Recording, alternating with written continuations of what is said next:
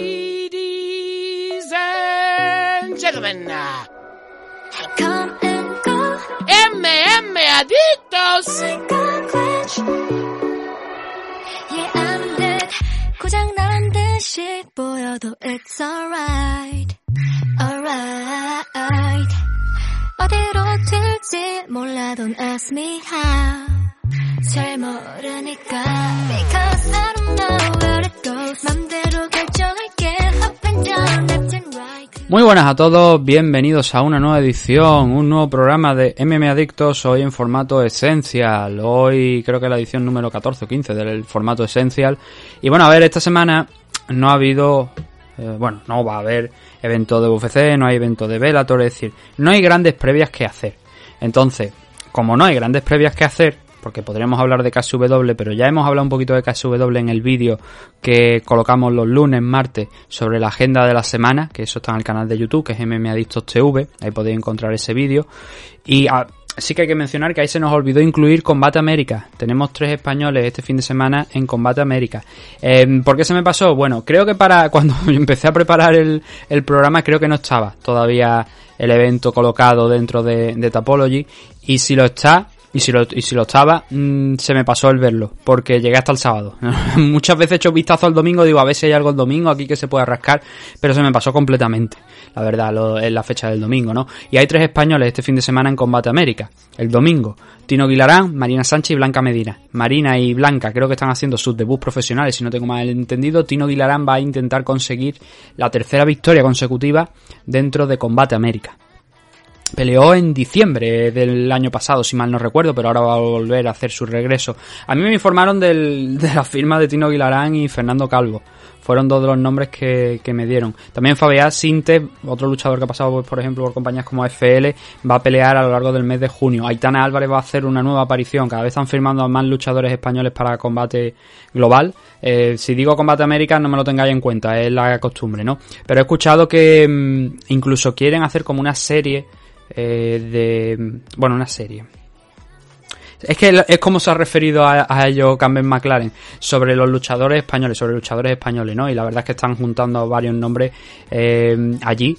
Algunas, como en el caso de Marina y Blanca, están haciendo sus debuts profesionales, pero en el caso de Tino Guilarán o Fernando Calvo ya llevan varias peleas profesionales, o la propia Itana, ¿no? Llevan ya bastantes peleas profesionales. No muchas tampoco, pero sí que su buen numerito ya hay que va cada vez más en aumento, ¿no? Así que la mayor de las suertes para estos tres primeros nombres que vamos a tener de cara al verano, van a venir muchos más y les deseamos lo mejor a todos, pero empezamos por estos tres, ¿no?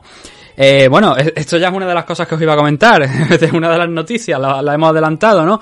El programa de hoy va a ir destinado a hablar de noticias, vamos a hablar de algunas cositas interesantes, formato corto, formato media hora como mucho, ¿no? Para tocar algunas de las noticias que han venido surgiendo en las últimas horas. Hay muchas más, obviamente, pero no van a entrar aquí, sino simplemente para que estéis informados. Lo vamos a subir también, por supuesto, a YouTube, aunque no sean vídeos, sino directamente el audio. Vamos a dividirlo, vamos a poner los timestamps en YouTube para que podáis escucharlo también el programa ahí, por si acaso eh, no lo hacéis a través de iVoox, si lo hacéis a través de YouTube, por lo que sea, y decir, a ver, ¿qué tema toca aquí en este minuto? ¡Pum! Y le podéis dar.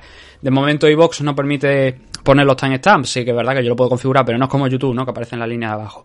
Eh, ¿Por qué os comento esto? Bueno, como digo, hoy vamos a hablar de noticias y no al haber, al no haber grandes eventos, pues no vamos a hacer una previa, no vamos a hacer un programa exclusivo hoy para los de Ivox Premium, para los oyentes de Ivox Premium. El domingo veremos, porque eh, si tengo la oportunidad de ver eh, combate global, bueno, el domingo no, porque sería el lunes, porque el, evento de combate global es por la noche, pero KSW70 o Cage Warrior, alguna cosita que haya así interesante que se pueda comentar, especialmente KSW70, pues a lo mejor lo hacemos, si no, pues intentaremos rascar algo de la semana pasada, que por ejemplo no hablamos de Eagle FC, eh, eso se nos ha quedado en el tintero, a lo mejor algún otro evento celebrado la semana pasada, One Championship, a lo mejor pues podremos echarle un vistacito a alguno de los combates, pero como era más de Muay Thai, la verdad es que no, entonces si comentamos algo este domingo, si hacemos programa este domingo, si no me lo tomo de descanso porque la verdad es que llevo bastante contenido producido a lo largo de este mes de mayo.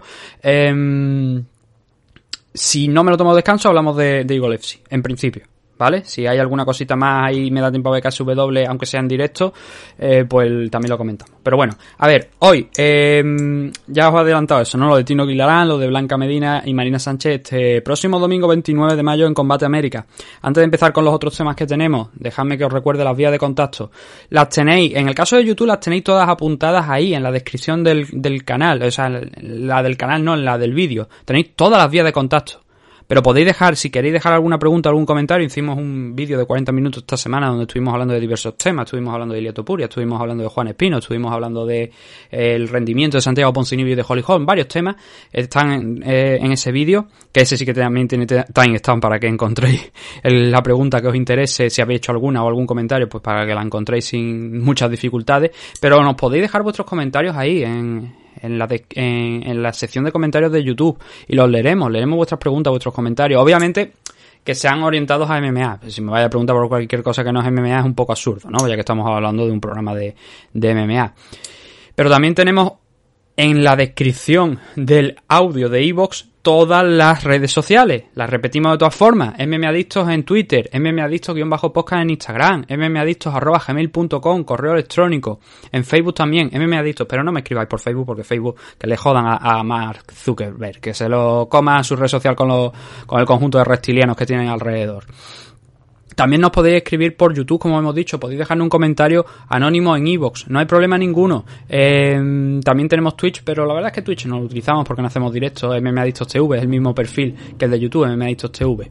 Eh, y creo que no me dejo ninguna red social más, pero en todas esas redes sociales podéis encontrarnos, podéis dejarnos un mensajito, podéis escribirnos y nosotros lo leeremos en un futuro programa de preguntas y comentarios, que sería ya la tercera edición. Ha habido varias ediciones ya de preguntas y comentarios antes, pero hechas en vídeo en YouTube, solamente las dos primeras que las hemos hecho a lo largo de este último mes. Eh, patrocinadores, los Caballeros de Oak, tienen este próximo fin de semana, si lo estoy escuchando hoy, este viernes, mañana mismo tienen ese seminario, ese taller de defensa personal, eh, allí en Padel 10, en Arroyo de la Encomienda, en Valladolid, de la mano de Óscar Panadero y de todo el equipo de los Caballeros de Oc. Además, dentro de poco, la semana que viene, eh, empiezan ya los torneos buenos de verano de Gamma, de la Feloda y hablando con Oscar, va a llevar a uno de sus luchadores, a Gonzalo García, ya lo hemos tenido aquí en, alguna ocasión a, Gonzalo, eh, va a participar en esos torneos, en el torneo de Gamma, que es la semana que viene, es mm, campeonato ibérico, lo han llamado porque eh, no sé si es que hacen selectivas conjuntas eh, es decir, junto con Portugal, o si es que Portugal va por una parte, España va por otra parte, pero luego los dos hacen el mismo, o sea, que se celebran los campeonatos en el mismo evento. La verdad es que eso no lo sé. No sé si es que son diferentes o, son las dos nacionalidades en el mismo lugar. Sería extraño, la verdad, a mí me llamaría la atención, ¿no? Portugal tendrá que tener sus propios torneos, la verdad que no lo sé, pero bueno, se celebran ahí, el 3, 4 de junio. La Asociación Gamma de, bueno, la Asociación Española de MMA es la que lo organiza, pero por la Gamma. La Asociación Española de MMA, que es la de Chinto Mordillo, pero también la Feloda, los de la IMAF, los que luego de ahí van a los torneos de la IMAF. Eso se celebra la semana posterior y en las dos fechas Gonzalo García va a estar participando el luchador de, los Caballeros de Oc, de Oscar Panadero. Todavía es a nivel amateur, pero ya está en la última fase del nivel amateur. Así que le deseamos toda la suerte del mundo, aunque a Oscar no le gusta que diga eso, pero le deseamos toda la suerte a, a Gonzalo en la participación y a ver si entre las semanas de descanso que hay entre las eliminatorias de las Felodas y las finales de las Felodas, si Gonzalo ha conseguido avanzar, a ver si tenemos eh, unos cuantos minutos para compartirlos con, con, él y ver cómo ha sido la experiencia, ¿no? Porque son muchos combates a lo largo de, de un mes, muchísimo. Sobre todo si consigue ir avanzando rondas, ¿no? Así que a ver cómo lo afronta. Eh, nuestro otro patrocinador, eh, Dragon Z, dragonz.es, la comunidad de Nacho Serapio, más de mil vídeos, más de 90 em, cursos, 100 cursos que van ya de multitud de artes marciales, deporte de contacto, entrenamiento físico, entrenamiento con armas, todo eso dentro de la plataforma, 14 euros mensuales, que no, hay una suscripción también de 140 euros al año, se regalan dos meses, ¿no? Y dentro de esa suscripción podéis encontrar todos esos, todos esos cursos que podéis previsualizar qué cursos hay dentro del grupo, dentro de lo que es el grupo, del grupo eh, la comunidad, eh, a través de la página web dragonz.es, porque se pueden adquirir de manera independiente. Eso sí, el precio es de 50 euros, pero lo tenéis para vosotros para toda la vida. A diferencia de la, mm, a suscripción, a dragonz.es, a la comunidad en sí, que es mensual, que en el momento en el que os deis de baja, pues esto es como Netflix, se pierde el acceso y ya no hay nada más que hacer. Pero todo eso dentro de la comunidad, dragonz.es, además de la revista en formato digital, todos los números, pero también en formato papel en vuestra casa se os enviará el número que corresponda a ese mes en el que estéis dado de alta. Y si necesitáis más información, dragonz.es, Nacho Serapio en redes sociales, en Facebook, en Instagram, en Twitter también tiene perfil Nacho Serapio ponéis Nacho Serapio os va a salir. No tiene pérdida porque si veis que no está promocionando Dragon Z, entonces es que eh, no es el perfil de Nacho Serapio y otro Nacho Serapio.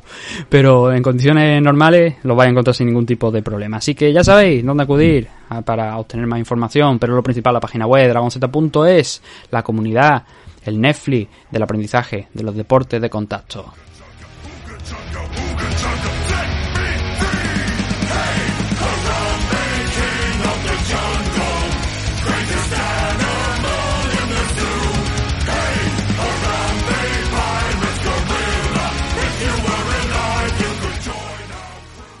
Bueno, pues nosotros ya después de esa introducción larga, pero bueno, eh, ha venido con esa noticia también de lo de la participación de los españoles dentro de, combate global, vamos a empezar a hablar de lo que tenemos para hoy. Eh, no son muchas noticias, son actualizaciones de algunas caras, algunas declaraciones pues un poquito, algunas son de risa, otras no tanto, otras hay que tomársela un poquito más en serio. Pero vamos a empezar por estas de aquí. Eh, Nick Díaz ha aparecido otra vez. Eh, él sigue entrenando, él sigue moviéndose ahí en su gimnasio y haciendo sus cositas, pero eh, nos ha sorprendido, creo yo, desde mi punto de vista, desde luego, con unas declaraciones que, claro, no sabes cómo tomártela, la verdad, ¿no? Te las puedes tomar, entre comillas, a risa, ¿no? Porque, a ver, Vamos a comentar, vamos a ver qué es lo que ha dicho Nick Díaz y ya a partir de ahí entenderéis mi visión y supongo que también la compartiréis mucho, que no tiene esto mucho sentido. Pero bueno, a ver, Nick Díaz da una entrevista a TMZ recientemente y dice que planea volver a pelear en este 2022. La fecha estimada más o menos sería de final de año.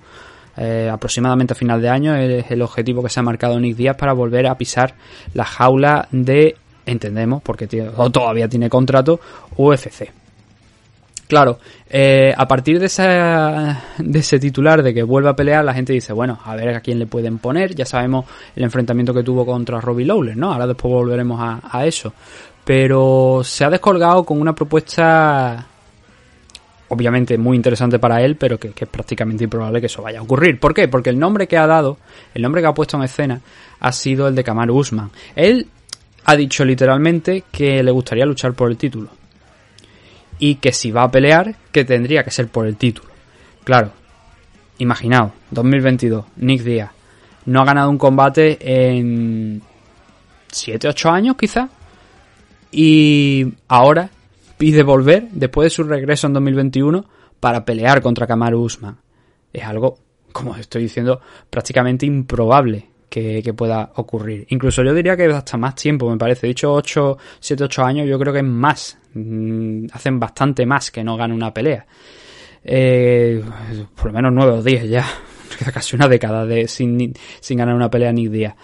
Y aún así quiere volver. Vale, maravilloso. No, no pasa absolutamente nada. Tiene 38 años, todavía puede dar alguna pelea. El problema es el rendimiento que tuvo contra Robbie Lawler. Creo que fue bastante evidente que entró pasado de forma que estaba lento en comparación con todos los años que había pasado a lo largo de su carrera y mm, al final acabó siendo, bueno, mejor dicho, se rindió, abandonó, tiró la toalla después de una combinación de, de Robbie Lawler que le mandó al suelo y cuando el árbitro le dijo, venga, arriba, porque Lawler no quería bajar con él, dada la diferencia, ¿no? Y el buen suelo que siempre ha tenido Nick Díaz, dijo, no, no, que yo no me levanto, que yo me quedo aquí, que ya está, que a mí darme el cheque a cobrar, ya veré si pago impuestos o no, porque esto a lo mejor muchos de vosotros no lo recordáis o no lo sabéis, pero Nick Díaz tuvo una vez unas declaraciones que dijo, no he pagado un puto impuesto en mi vida. Claro, cuando tú dices eso públicamente en un periódico o en, una, en un portal web, eh, automáticamente Hacienda hace gira el cuello, te mira y te dice, ah, por ese cabrón. Claro, probablemente fueron también unas declaraciones a lo mejor un poco no sacadas de contexto, porque él lo dijo tal cual, pero que a lo mejor no era tarea suya, no se encargaba él de pagar esos impuestos, sino que tenía pues un gestor o alguien que le llevase esos, esos temas, ¿no? Y que ellos se encargaban de pagar los impuestos por, por Nick Díaz, ¿no? Porque la verdad es que, claro, me he imaginado esas declaraciones haciendo frotándose las manos, ¿no? La cuestión aquí es que, claro, no estaba para pelear y tuvo una mala actuación desde el primer momento. O sea, se le vio bastante mal con Robbie Lawler, pero es que ahora ha ido un paso más lejos. Ha pedido enfrentarse a Kamaru Usman. Como decimos, prácticamente improbable que eso ocurra. Es más, él es tan consciente de que esa es su oportunidad, de que esa es la idea que tiene en mente, porque según las propias declaraciones de Nick Díaz, dice que mmm, si se tiene que enfrentar a alguno de esos luchadores más jóvenes eh, que están en pleno ascenso, eh, cabe la posibilidad de que le pateen el culo y que entonces, claro, no pueda pelear por el título. Eh, es la estrategia más grego, ¿no? Que conocemos. No, no, directamente me voy a por el, por el pez grande a ver si me dan esa pelea. Eh, claro, Nidia ha perdido ya mucho no solamente ese combate contra Robbie Lawler, no solamente es que lleve 10 años sin ganar, es que ha perdido mucho fuelle ya, ¿no? Y mucho hype que podría haber tenido hace eh, cuestión de 4 o 5 años, no me voy a ir a, cuando ganó su último combate, sino hace 4 o 5 años ya no lo tiene. También ha dicho en alguna ocasión que quiere enfrentarse a Canelo, Canelo que por cierto lo van a poner contra Golovkin dentro de, bueno, unos cuantos meses, yo creo que me parece que era para final de, verano, creo cuando iba a volver Canelo después de esa última derrota que ha tenido, una derrota de, que no tenía una desde hace bastante tiempo también Canelo. No soy experto en boxeo, así que no me voy a meter, ¿no? Pero sí que ha perdido su última pelea y eso era algo que no es que fuera eh, improbable, pero sí que la verdad que con el hype que llegaba Canelo, el mexicano, era bastante difícil de creer, ¿no? Cuando se llegó a la decisión, pero conforme se había ido viendo en el combate, sí que era verdad que Canelo no ganó aquella pelea, que era lo justo, ¿no? El, darle la derrota. Y claro, vamos a ver en qué se traduce esta situación de Nick Díaz. Él piensa, no es que sea cosa mía, no es que lo ha dicho, que puede derrotar a, a Usman. Y en el hipotético caso de que eso ocurra, yo no le daba un cinturón, yo le daba dos, tres cinturones más, le quitaba el cinturón a Joe St. Pierre, me iba a su casa, le decía, a ver, ¿tú dónde tienes los cinturones aquellos que ganaste de la división welter? Ahí, y ese es el de middleweight, venga, dámelos tú también, que se los voy a dar ni día, ¿no? Porque las probabilidades, de, ya no solo de que se celebre, de, de que gane a, a, a Camaruzman, es que es, las probabilidades ya de que se celebre el combate son mínimas. Así que vamos a ver hasta dónde llega esta idea de, de, Nick, si tiene progresión alguna en el tiempo o si se va a quedar ahí en simplemente un mero deseo. Claro, yo también deseo levantarme forrado hasta arriba de dinero todas las mañanas y eso nunca ocurre, ¿no? Lo único que te toque la lotería y no, no, no toca, no toca, por desgracia.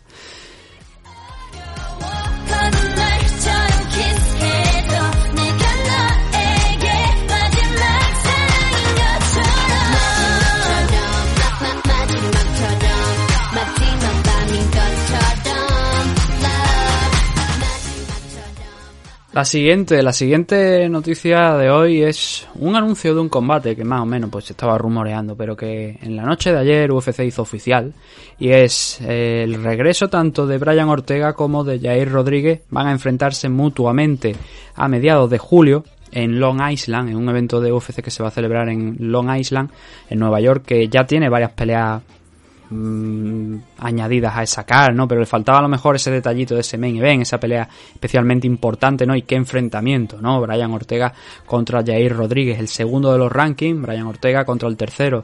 Eh, está claro que, claro, la importancia de este combate es especial. Eh, Volkanovski, pues, tiene ese tercer enfrentamiento contra Max Holloway, Dios quiera que se vaya a celebrar, vamos a ver, es cuestión de un par de semanas antes de este enfrentamiento entre Jair y, Brian Ortega, cuando se va a disputar esa pelea. Eh, pero vamos a ver si se celebra porque ya se ha cancelado una vez este año y vamos a ver si se da el caso. La noticia aquí es eso, ¿no? Es el combate entre Brian Ortega y Jair Rodríguez, el mexicano Jair Rodríguez. Brian Ortega, ¿qué podemos decir de él? Ahora mismo tiene ese 15-2 de récord. Los dos combates que ha perdido los ha perdido contra los dos primeros rankeados. Y cuando me refiero a los dos primeros rankeados estamos hablando del campeón, Alexander Volkanovski, que fue el último rival de Brian Ortega en septiembre del año pasado cuando Bryan intentó el asalto al cinturón y acabó perdiendo contra Volkanovski, una decisión unánime y otra de esas grandes lecciones que suele dar Volkanovski a, sus rivales. Y Bryan Ortega, eh, hay que reconocer que las dos derrotas que ha tenido han sido dos grandes lecciones, la de Volkanovski, pero también la de Max Holloway. Ahí, de hecho, yo creo que muchos de vosotros recordaréis, ¿no? El enfrentamiento contra Max Holloway, como Holloway lo cogió de las manos en un determinado punto del combate, se las subió y le dijo, no, no, mira, para defenderte de los golpes tienes que hacerlo de esta manera, y le enseñó hasta cómo defenderse en mitad de de, los asaltos, ¿no? De conforme iba eh, sucediéndose el, combate. Al final, Brian Ortega aquello lo acabó perdiendo cuando se retiró, cuando el médico dijo que ante los golpes, cómo estaba la cara, cómo estaban los ojos de, de Brian Ortega, que era suficiente, que no había necesidad de seguir peleando y puso punto y final a aquel combate, ¿no? Las dos únicas derrotas, como digo, contra gente la realeza de la, de la división. Pero ahí sigue Brian Ortega en segunda posición, Jair Rodríguez, al igual que Brian Ortega, también ha experimentado una derrota contra Max Holloway. Eh, fue un grandísimo combate, la verdad es que se puede decir que ese ha sido el mejor combate de la carrera profesional de Jair Rodríguez por quien era el rival y por la capacidad que tuvo de demostrar que podía competir con él, aunque al final acabara perdiendo por una decisión unánime, fue uno de los grandes combates del año pasado. Noviembre del año pasado fue cuando se enfrentaron ambos en, un evento de, UFC, creo que fue en el Apex, tuvo que ser en el Apex obviamente, porque era un combate, eh, o sea, porque el año pasado se realizaban todos los eventos de UFC Fight Night, se celebraban en el Apex, ahora han, empezado a abrir un poquito el espectro, de hecho este Fight Night que estamos hablando no va a ser en el Apex, es ya en Long Island, en Nueva York. Y Jair Rodríguez eso, lo, más espectacular es ese combate que tuvo contra Max Holloway, ¿no? Ambos vienen con esa derrota, uno contra Volkanovski y ahí Rodríguez contra Max Holloway. Em, la cuestión aquí es, ¿qué pasará, no? Que si uno de los dos, eh, hombre, obviamente uno de los dos tiene que ganar, pero quiero decir, dependiendo de quién gane, a lo mejor podríamos tener un nuevo enfrentamiento bien contra Holloway o bien contra Alexander Volkanovski, depende de quién salga ganador de ahí. Pero la idea de este combate es esa, el coger un contender Luego puede haber excepciones, porque hemos visto a Volkanovski pues a lo mejor inclinarse un poquito también por subir a la división Lightweight, probar ahí. Hemos visto también las posibilidades de que Henry Cejudo sea un rival de Volkanovski, aunque parece que Henry finalmente si disputa un cinturón eh, sería sobre todo el de la división Bantamweight, que por cierto, ya anotaciones así entre medias, parece que al final el elegido podría ser eh, TJ Dillashaw, si, si todo va bien, ¿no? Que podría ser el nombre para enfrentarse a, Sterling. Creo que no está cerrada esa pelea, pero creo que es un rumor que, hay, que se está comentando y que incluso a Dominic Cruz le preguntaron muy recientemente, le dijeron, oye, ¿cómo ves esto tal? Y él dijo que, que le llamó la atención, ¿no? Que fuera TJ Dillashaw show ese hombre eh, para enfrentarse a Sterling, pero creo que también en otra, de otra manera es lo que toca, ¿no? Eh, Show eh, tuvo una buena pelea, si no recuerdo mal, creo que fue contra Cory Sanhagen, eh, ganó aquella pelea, fue la pelea de regreso después de esos dos años de, de, sanción que tuvo por dopaje, cumplió con el papel que tenía, una pelea justita, eso sí, fue una pelea justa, también podría haber perdido la decisión, las cosas como son, pero saltó ahí, ¿no? A, enfrentarse, parece que va a saltar a enfrentarse contra Sterling, ¿no? Esa idea, bueno, la dejamos ahí porque en la división Bantamweight nosotros estamos hablando de, este combate, ¿no? De Jair Rodríguez contra Brian Ortega.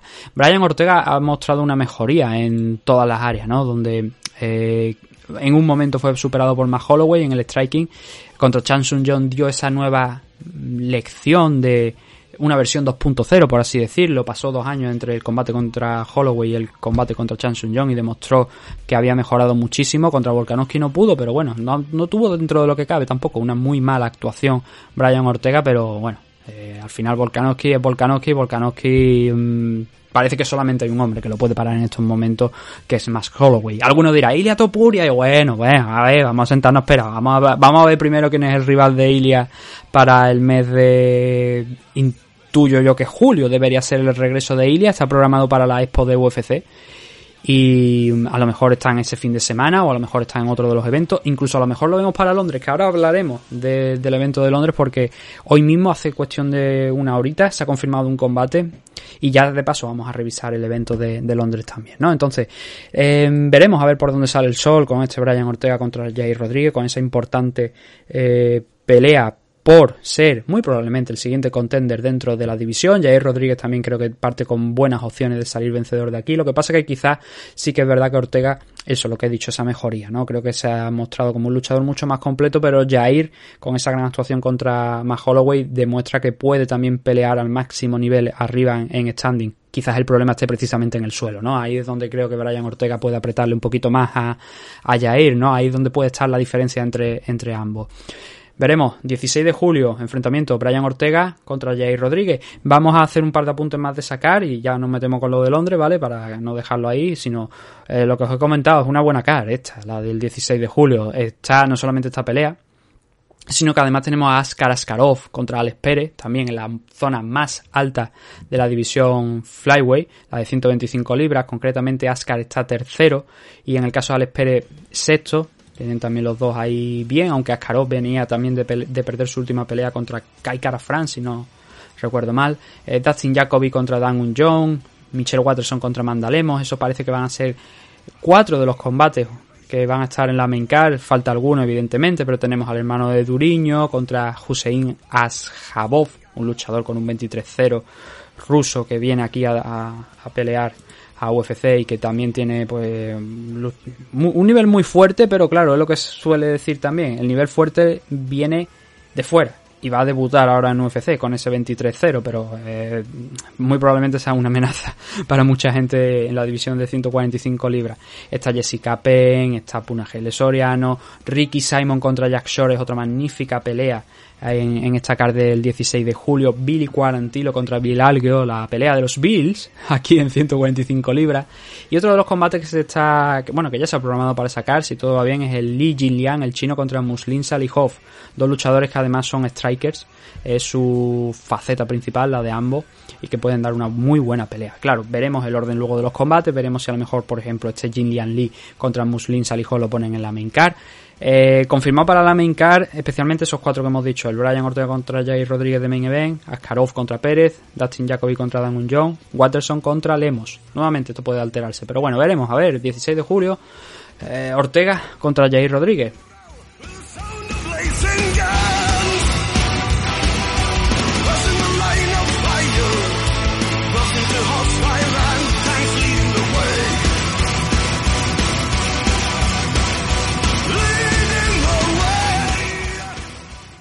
Y ya por último, para cerrar este breve repaso a algunas de las noticias que tenemos, tenemos ese UFC Londres, que se va a celebrar el 23 de julio, rápido regreso de UFC que estuvo en marzo a, Londres, y lo va a hacer de la mano de un Curtis Blades contra Tom Aspinall. Main Event. Ese es el Main Event. 265 libras. Mejor wrestler de la división contra un portento físico cada vez más en ascenso, cada vez más fuerte, que viene de ganar su pelea contra Alexander Volkov, eh, pasar por encima de hecho de Alexander Volkov, someterlo eh, en ese evento de, de Londres eh, del, de marzo, que fue cuando se enfrentaron ambos, y demostrar pues eso, que Tom Aspinall es una apuesta de futuro.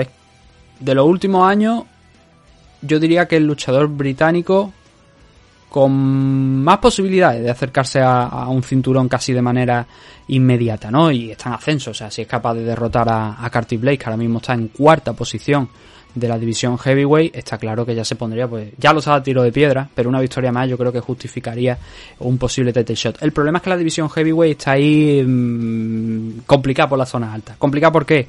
Porque vamos a meter algunas cositas por ahí también eh, de otros eventos y de otras peleas. Cyril Gané se va a enfrentar a Taito Ibasa en Francia, si Dios quiere. Si todo va normal, eh, Cyril va a pelear contra Taito Ibasa. Stipe Miocic muy probablemente también se vaya a enfrentar a John Jones. Este sí que no está confirmado por ninguna parte, sí que se ha rumoreado mucho, se dijo que iba a estar para julio, pero al final parece que Miocic dijo mejor para septiembre o por ahí y que esa pelea podría retrasarse, pero se espera que Jones y Miocic choquen y muy probablemente sea por un título interino. ¿Por qué? Porque ahí está el problema. Francis Engano ha lesionado. Francis Engano tuvo esos problemas en la rodilla que dijo después de la victoria frente a Gané y que muy probablemente lo tengan apartado de circulación hasta final de año. Entonces, entre medias, va a haber varios combates heavyweight. Uno de ellos es el que estamos hablando, del main event de Londres, ese Curtis Blade contra Tom Aspinall, que puede poner ya a Tom Aspinall directamente, como digo, eh, a las puertas del title shot, porque ya sería su sexta victoria consecutiva, y encima si es capaz de finalizar a Curtis Blade, que es un rival súper complicado. Yo creo que es uno... Curtis Blade es la vara de medir para todo el mundo, porque es no es tan buen striker, y es verdad que Blade es un poquito más lento que, que Tom Aspinall, porque es, que Aspinall, lo digo, es, un portento físico, o sea, es un luchador Eh, no lo voy a comparar con Brock Lesnar, ¿no? Pero Brock Lesnar en su momento álgido, en su mejor momento, en el peak, cuando no tuvo, cuando no tenía esa enfermedad, esa diverticulitis, ¿no? Que lo mandó al hospital y que le hizo que perdiera gran parte de su intestino, ¿no? Em, era un portento físico. El tío no solamente era fuerte, es que era ágil, era rápido y era capaz de, de arrasar con sus rivales, ¿no? Pues Tom Aspinal es quizás ese tipo de luchador también. Eh, ágil, rápido, puede tirar para adelante con prácticamente todo y Volkov, que era su rival más importante hasta la fecha, ya vimos lo que hizo con él el 19 de marzo. Eh, main event, ¿vale? Ese Curtis Blade contra Tom Aspinal, pelea muy importante, pero además esos combates dentro de la división heavyweight que estamos mencionando. Especialmente el Tuivasa contra Cyril Gané, porque es lo que estamos diciendo. Miocic contra Jones, de momento es solamente un rumor no hay fecha, ¿vale? Entonces tenemos que, esperar. Pero además, no solamente este enfrentamiento que estamos hablando, esos que os he comentado, porque dentro de poquito también tenemos a Alexander Volkov peleando contra Jairzinho Rozenstruy, concretamente la semana que viene. Ese ya es diferente, ese ya no es tan importante de cara al título, pero sí que puede permitir a Rozenstruy engancharse a la división, a la parte alta de la categoría y combate peligroso también para Volkov, que yo creo que es favorito Volkov para ganar esa pelea por ser un luchador mucho más completo, ¿no? Con más experiencia y Rosenstruy pues un poquito más a mm, soltar brazos y a ver si, si consigue impactar, pero eso sí con técnica, ¿no? Rosenstruy cada vez va mejorando, pero no lo suficiente quizás a lo mejor para enfrentarse a Alexander Volkov. Eso lo veremos esta semana, ¿vale? Porque tenemos, eh, ahí ya sí que haremos una previa de ese próximo evento de UFC. Pero tenemos más cositas. Tenemos a Jack Hermanson contra Darren Till en el Comain Event de la noche. Darren Till por fin vuelve a competir y por fin lo va a hacer en, en Londres. Porque la última vez que mm, Darren Till disputó un combate fue septiembre del año pasado, pero fue en, en el Apex. Fue allí en Estados Unidos. Y el anterior contra Robert Whittaker fue en el UFC Island. El último que, si no recuerdo mal, disputó Till en tierras inglesas fue contra Jorge Masvidal, aquel caos del 2019. Creo que fue el último combate que disputó Darren Till en, en, en Gran Bretaña, en el Reino Unido. Y ahora pues va a hacer ese regreso contra Jack Hermanson. Aquí Jack Hermanson, hay que destacar también que hay luchadores rankeados. Hermanson está al séptimo, Darren Till está al octavo, ¿no? Eh, Till necesita una victoria. Ya no solamente es que venga de perder contra Branson y contra Whittaker, es que él necesita esa victoria porque no han ido demasiado bien las cosas en los últimos años y el que parecía precisamente el gran prospect, el gran luchador que parecía que iba a llegar a estar en, bueno, llegó a ser contender, ¿no? Al título, retando a Tyron Bully, pero acabó siendo sometido sin, vaya, pasó sin pena ni gloria ninguna por, el, por las manos de, de Tyron Bully eh, cuando lo mandó a la lona primero y luego lo acabó sometiendo, ¿no? O sea, fue, fue patético. De hecho, creo que la estadística de Rentil en aquel enfrentamiento fueron cero golpes. Cero golpes conseguidos, ¿no? Impactados sobre, eh, su rival. Y puede que también cero lanzado. esa es la cuestión y esa es la idea que no acabo yo de, recordar. Pero bueno, Jack Hermanson va a ser su rival aquí. Yo creo que Darren Till aquí tiene buenas posibilidades de derrotar a Jack Hermanson. Eh, si Till fue capaz de competir, perdió, pero fue capaz de competir con Robert Whittaker, yo creo que puede hacerlo también con, contra Hermanson. Nikita Krylov contra Alexander Gustafsson. Finalmente aquí en 205 libras. Gustafsson haciendo su regreso a la competición después de perder contra Fabricio Verdún, en el que sí que fue su regreso a la competición en el original, cuando parecía que ya estaba retirado, que ya no iba a volver, pues tuvo una peleita contra Fabricio Verdún en la división heavyweight y teóricamente debería haber disputado un combate en la misma categoría de peso hace no demasiado tiempo contra Ben Rowell. El problema es que despidieron a Ben Rowell por sorpresa, realmente eso no se lo esperaba nadie, pero lo despidieron y Gustafsson pues tuvo que enfrentarse a, o sea, se quedó sin rival, ¿no? Y ahora pues le dijeron de enfrentarse a Nikita Krylov y va a hacer aquí esta bajada de peso para las 205 libras, que es donde le hemos visto realmente realizar su carrera durante muchísimos años, ¿no?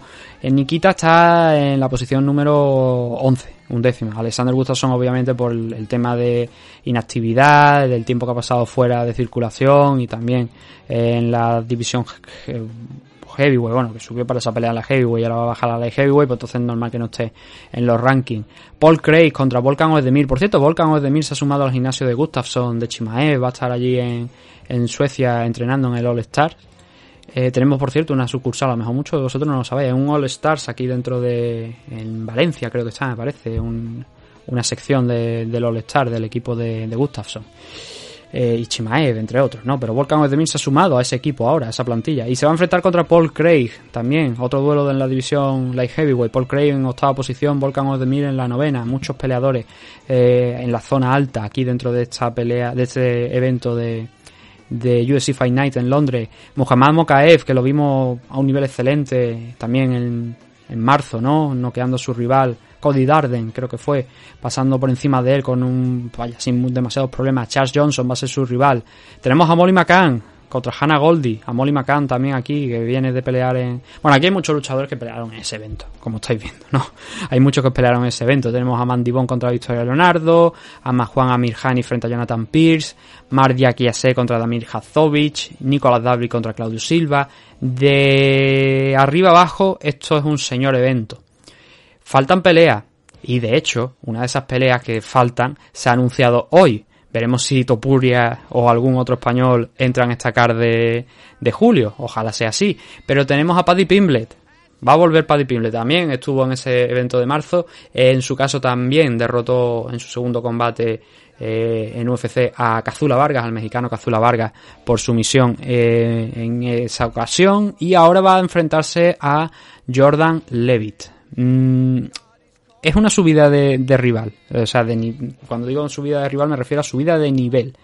Le han encontrado un rival más potente a, a Paddy Pimble aquí. Porque es verdad que no es un super clase Jordan Levy. Venga, vamos a admitirlo, ¿no? Pero el caso es que es un tío incómodo, muy incómodo, con un 10-1 de récord, con buenas capacidades en el suelo, que también se mueve bien arriba, pero especialmente el suelo es donde realmente puede presentar una amenaza para Paddy Pimble. Y Pimble es precisamente un luchador que, bueno, la gente dice, ah, striker y tal, porque noqueó a, a su rival en el primer enfrentamiento Pimblet, y aquí dentro de UFC, y porque tiene también alguna victoria por KO puede que haya gente que lo vea como un striker, no lo sé, pero realmente la fortaleza, la fuerza de Paddy Pimble reside en el suelo. Lo vimos, por ejemplo, en el combate contra Kazula Varga, ¿no? Y Jordan Levitt es un luchador que también se mueve muy bien ahí en el grappling y que por eso le va a presentar una pelea interesante lo que se suele decir, cuando dos luchadores son eficaces en el mismo campo, lo normal es que esto se acabe decidiendo arriba. Pero en el caso de Jordan Levitt, viene con dos victorias consecutivas para un total de tres y una derrota aquí dentro de, UFC, con un muy buen nivel, como digo, siendo una amenaza seria, claramente seria. Mm, no están todavía las apuestas, todavía falta para la celebración del 23 de julio, ¿no? Del evento. Veremos por entonces a ver cómo se ponen las apuestas, pero yo creo que está ahí 50-50. ¿eh? Pimble está claro que llega con muchísimo hype, yo creo que mucha gente lo tenemos ganas eh, de ver pelear hay gente que tiene obviamente ganas de verlo perder, ¿no? Por, el tema del incidente con Ilya Tupuria. A mí ni me va ni me viene. Eso son cosas que tienen ambos entre ellos, pero a mí me gusta ver pelear a Paddy Pimble. Me gusta cómo entra a la jaula y seguro que el 23 de julio vamos a tener otra de esas escenas memorables, ¿no? Eh, luego ya en el combate veremos a ver quién sale ganador. Pero yo creo que está 50-50, la verdad. No hay que descartar a Jordan Levy por mucho hype que tenga Paddy Pimblet y por muy bien que se mueva también en el suelo el británico. Pero bueno, eh, buena noticia, ¿no? Yo creo que al final este tipo de cosas eh, son buenas, ¿no? Aunque no nos caiga bien Paddy Pimble por, por esos incidentes con Ilya y por algunos otros comentarios que también ha dicho, que obviamente hay que señalarlos y hay que decirse. Por cierto, Pimble está enorme, está enorme. Supongo que ya habrá empezado a cortar peso porque si no es que no va a llegar al 23 de julio. Muy probablemente esté por encima de las 190 libras. Hace poco, bueno, hace poco no, cuando peleó, al poco de pelear, subió un vídeo un blog en su canal de YouTube y mm, en pocos días había recuperado ya bastante peso y estaba en las 190 y todos vimos cómo estaba cuando estuvo en, haciendo esa pequeña gira, esa pequeña estancia que tuvo allí en Estados Unidos, que lo vimos en algún evento de UFC y más, junto con Molly McCann y tal, supongo que también firmando a lo mejor los contratos de, estos enfrentamientos. Y estaba todavía más pesado aún, ¿no? Eh, así que muy tranquilamente puede estar en 93 kilos, en las 205 libras, pero ya va siendo hora de bajar porque tiene que bajar hasta 155, así que pichitas a mm, comer menos, menos fish and chips, menos helado, que le encantan los helados a este tío, le encantan los helados, le encantan los dulces, y así está 50 libras por encima el desgraciado. Así que vamos a ver cómo sale la cosa, ¿no? Pero desde luego la CAR eh, llama muchísimo la atención, ¿no? Eh, no solamente es que se haya dicho lo de que van a visitar Francia, sino que esta CAR también a mediados de, de verano es excelente. Vamos a ver si luego cumple sobre el papel, ¿no? El público seguro que va a cumplir. Pero bueno, nosotros, después de esto, lo vamos a dejar ya aquí. Hemos estado hablando un poquito de esas dos cars, ¿no? De la car de, julio del Brian Ortega contra eh, Jair Rodríguez. otra buena car, quizás no tan interesante como esta de Londres, la verdad es que las car de Londres, las dos que llevamos este año han sido excelentes, eh, no sé si habrá una tercera fecha de Londres, veremos, ¿no? Pero de momento en Europa sí. Eh, en camino va esa de Francia, ¿no? Que es la de Cyril Gane contra Taito Ibasa. Y también hemos hablado de, bueno, esa noticia a modo cómico, ¿no? Del regreso de Nick Díaz, por lo menos desde mi punto de vista. No sé cómo lo veréis vosotros, pero ya sabéis, tenéis los comentarios para dejarnos vuestra opinión. ¿Qué creéis que hará Nick Díaz? ¿Qué ¿Es realista esa opción? ¿Veis otra opción para, para Nick si quiere volver a pelear? Eh, y sobre estas cartas también, ¿qué opináis? No lo podéis dejar ahí en comentarios. Para todo lo demás, pues bueno, nos veremos este domingo, veremos si hablamos de Eagle FC o si hablamos de, de KSW70, pero algo trataremos. En abierto, eso sí, porque no vamos a, a estar mucho tiempo, ya que no es un evento especial, no, no hay eventos especialmente importantes como para justificar un programa de larga duración. Así que esta semana no va a haber Patreon, no va a haber eh, programa de Evo Premium, pero ya la siguiente sí que lo recuperamos, ¿no? Con el tema del regreso de UFC, el tema de luego el análisis también, sí que habrá mucho más contenido. Por lo demás, pues lo de siempre, lo que suelo decir, ¿no? Muchas gracias a todos por habernos escuchado. Eh, y repito, de verdad, para mí es, es relativamente importante lo del tema de los comentarios porque eh, de esa manera, pues, eh, puedo hacer también ese programa, ese vídeo y así generamos un poquito de conversación, que no sea solamente los que me estáis escuchando aquí en el programa, sino que también vosotros podáis participar, tengáis ese espacio. ¿Lo podría hacer en directo? Sí, pero es que el problema es que hacerlo en directo también se dilata mucho, porque la gente o no puede determinada hora o va entrando poquito a poco, entonces a lo mejor algún tema que se haya preguntado ya se vuelve a tocar y es más fácil si me escribís la, las preguntas o los comentarios. Insisto, no tienen por qué ser una pregunta, no me tenéis que, por ejemplo, me preguntaron este fin de semana ¿ves a Ilia Topuria en el top 5 o un Paddy Pimble contra Topuria? No tiene por qué ser una pregunta, puede ser un comentario sobre estas caras, igualmente lo leeremos, ¿vale? Así que nada, muchas gracias a todos por haberme aquí escuchado una vez más, aquí en MM Adictos, y nos vemos dentro de poco con más MM Adictos. Saludos. Thank you.